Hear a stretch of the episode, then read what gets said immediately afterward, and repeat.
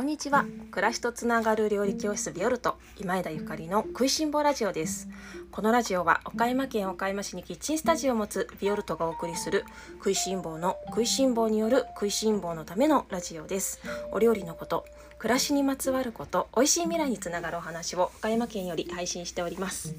皆様おはようございます。本日は6月6日日曜日です。いかがお過ごしでしょうか？今日も朝から張り切っておしゃべりをしていきたいと思っております。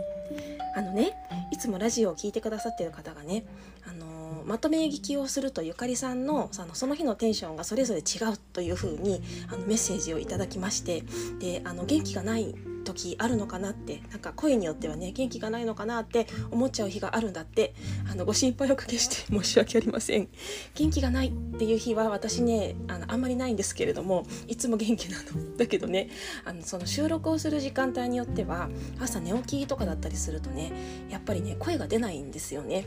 なので結構テンション低く聞こえちゃうのかもしれませんできるだけあのしっかり声が出る状態で収録をさせていただきたいとあの思っておりますのであのどうぞご心配することなくよろしくお願いいたします。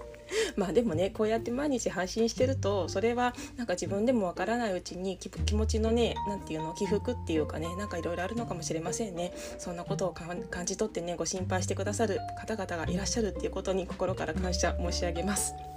ということで、えー、今日はね台湾パイナップルの美味しい食べ方3選というテーマでラジオをあのおしゃべりさせていただこうと思っております。その前にちょっとだけ宣伝をさせてください。ただいまビオルトのホームページの方ではフルフルコーヒーゼリーキットという商品を発売させていただいております。ホームページの日々のコラム日々のレシピのコラムでご紹介させていただいております。コーヒーゼリーを作るにあたってあのゆかりさんと同じコーヒーで作ってみたいというリクエストをいただきましたのでありがたくあのこちらの方を販売させていただいている次第です。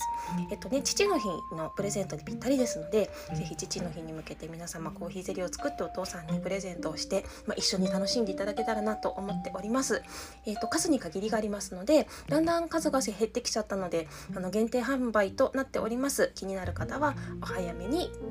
ご利用ください。というわけで、えっと、今日の本題に入りたいと思います。えっとね、台湾パイナップルの美味しい食べ方3選ですね。最近台湾パイナップルめちゃめちゃ見ますよね。岡山ではよく見るんですけれども皆様のお住まいの地域ではどうでしょうか？なんかあの台湾のあの今まで中国に輸入してた分ができなくなっちゃってみたいなことでねなんか今世界中で結構台湾パイナップルがあのいろいろな国に輸出し始めているようなんですけれどもあの私外国のね果物ってあんまり食べないんですよね。あのちょっとなんかやっぱ国産の食べ果物の方が安心かなと思っちゃう節があってでもねやっぱりね台湾は別だわっていうことで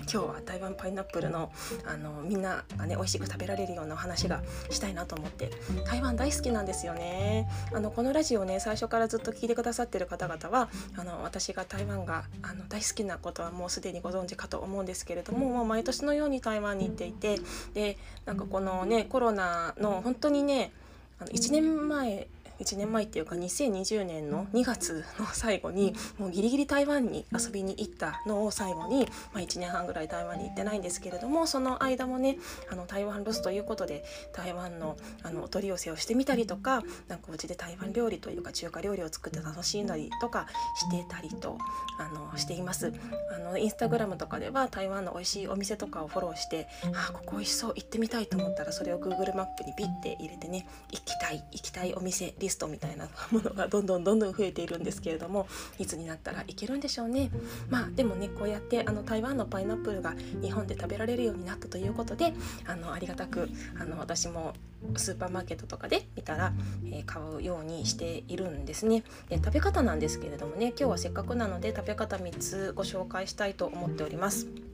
一つはそのまま食べるですよね。やっぱりパイナップルは新鮮なものをそのまま食べるのが一番です。特にこう台湾台湾と日本ってめっちゃ近いからあの本当にすぐね沖縄のちょっと先ぐらいですじゃないですか。のねその近い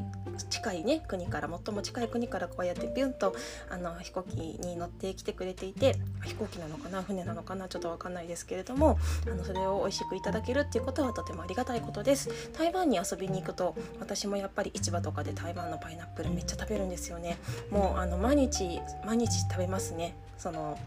あちょっと喉乾いたパイナップル食べようみたいな。やっぱりそのまま食べるのが美味しい。でまあ日本でもいろいろなパイナップルこれまでもあの売られてきましたしあの手に入るんだけれどもでもね台湾パイナップルってやっぱりすごく優しい甘みだと思う。強烈な甘みっていうよりかはすごく優しい甘みですよね。皆さんも食べられてますかね？気になってる方いっぱいいらっしゃるよね。で切り方なんですけれどもね。そのね台湾のパイナップルってね芯が柔らかめなんですよ。とはいえすごい柔らかいわけじゃないんですけれどもあの食べる食べることができるぐらいの柔らかさなので芯をね切らなくていいっていう点ではすごいお家で食べるのに適しているんじゃないかと思っております。でねあの私も今月そうそう今月のね料理理教室でも台湾パイナップルをご紹介というか、まあ、レシピをご紹介しようと思ってるんですけれどもあのね皮をねいろいろ切ってみて思ったのがね結構分厚く切んないとダメなんだなっていうところです。すごいもったいないしなんかその食べ物のねまあ、フルーツの皮を分厚く切るってめっちゃもったいないじゃないですかだから私もなんか最初はちょっと薄く切りがちだったんだけれども薄く切ってしまうとねそのパイナップルのなんかトゲみたいのがいっぱい残ってしまって結局、まあ、口を痛めてしまうというか 口内を痛めてしまうので美味しく食べられないんですよね。で台湾の方がねあのどうやってパイナップルを切ってるかみたいななんか YouTube とかあったから見てみたんですけど結構豪快に分厚く切っていてああなるほどなと まあなんかケチってね薄く切るんじゃなくってやっぱあの美味しく食べるのが一番なのでこの、ね、皮は結構分厚く切って大丈夫だな大丈夫なんだななんて思いました。というわけで皆様その切る時に皮をねあまり薄く切りすぎると口の中を傷める可能性がありますのでその辺り気をつけて食べていただけたらと思います。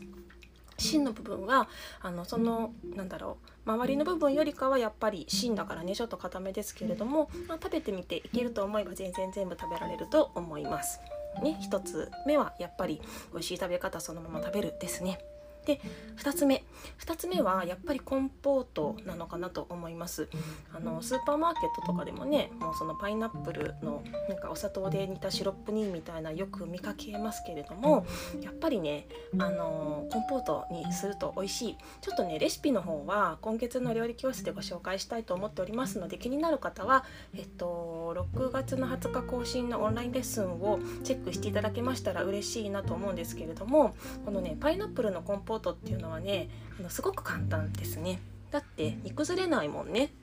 でしょ？なんか桃とかいちごとかはどうしても崩れてくるじゃないですか。でもその台湾パイナップル、まあ、台湾に限らないけどパイナップルの場合は繊維がやっぱりしっかりしてるのでね煮崩れないからまあ多少きあの気楽な気持ちで作ってもね全然失敗しないのですごくあの簡単であの美味しくできると思います。逆にねジャムができないんですよ。ジャム。いちごとか桃だったらクツクツ煮てたらなんかとろけてきてジャムになるじゃないですか。でも台湾パイナップル また台湾って言っちゃった。パイナップルの場合はあのににクツクツ煮込んでてもあのとろみが出てきません。ペクチンっていうのかな。なんか果物に含まれているペクチンがあんまり入っていないのでとろんとしてこないからねジャムを作ることはできないですよね。だからやっぱりまああの加熱してね保存するならジャムじゃなくてコンポートなのかなとは思っております。まあ、皆様ぜひやってみてください。で3つ目。3つ目ねそのコンポートを作ったらやっていただきたいのはねあの紅茶ですね。パイナップルアイスティーです。どう？聞いただけでめっちゃ美味しそうでしょ？私あのラジオでラジオで紅茶の話することめちゃめちゃ多いんですけれどもそのねあの桃にしてもねいちごにしてもりんごにしてもやっぱりあの紅茶と合わせるフルーツと紅茶のマリアージュっていうのかなすごく香り高くて美味しいですよね。でハワイにねあのパイナップルとアイスティーを合わせた飲み物があるらしいんですけれどもちょっと私ハワイ行ったことないからわからないんだけどなんかめっちゃ美味しいんだってで私もねことあの今月は絶対そのパイナップルをねあのコンポートいっぱいできたらアイスティーもしてみようと思ってるんですけどあ実はまだしたことがない まだしたことないですけど確実に美味しいと思ってるんですけどそのパイナップルのなんかコンポートっていうかお砂糖でシロップ煮にしたらねそのシロップ煮の、まあ、シロップだけでもいいしもしくは、うんと、そのコンポートごとちっちゃく刻んであの冷たい紅茶と合わせていただけたらあのパイナップルアイスティーが出来上がるんじゃないかと思います。やっぱりねパイナップルあのシロップ煮にしてしまうと甘みが増してしまうしちょっとあの甘いのが苦手な人には食べにくいかもしれないんですけれども。こうして紅茶と合わせることでとても飲みやすく食べやすくなりますのでパイナップルね丸々1つ買うとどうしても全部ねフレッシュなまま食べるっていうのはちょっと大変なのであのよっぽど大人数で食べない限り大変なのであの食べれるだけはフレッシュで食べてあとは、まあ、コンポートにしてでその後あのまあ凍らしてもいいしそれからアイスティーと合わせて美味しい美味しい飲み物にしてお召し上がりいただくのでもいいんじゃないかなと思っております。いかがでしょうか？台湾パイナップルこれからね、あのー、夏日本もね夏になっていきますので夏のね暑い日なんかに食べるのめっちゃ美味しそうですよね。あのなかなか台湾に行けないので私もパイナップルで台湾の風を感じたいと思っております。それでは皆様今日も美味しい一日をお過ごしください。暮らしとつながる料理教室ビオルト今枝ゆかりでした。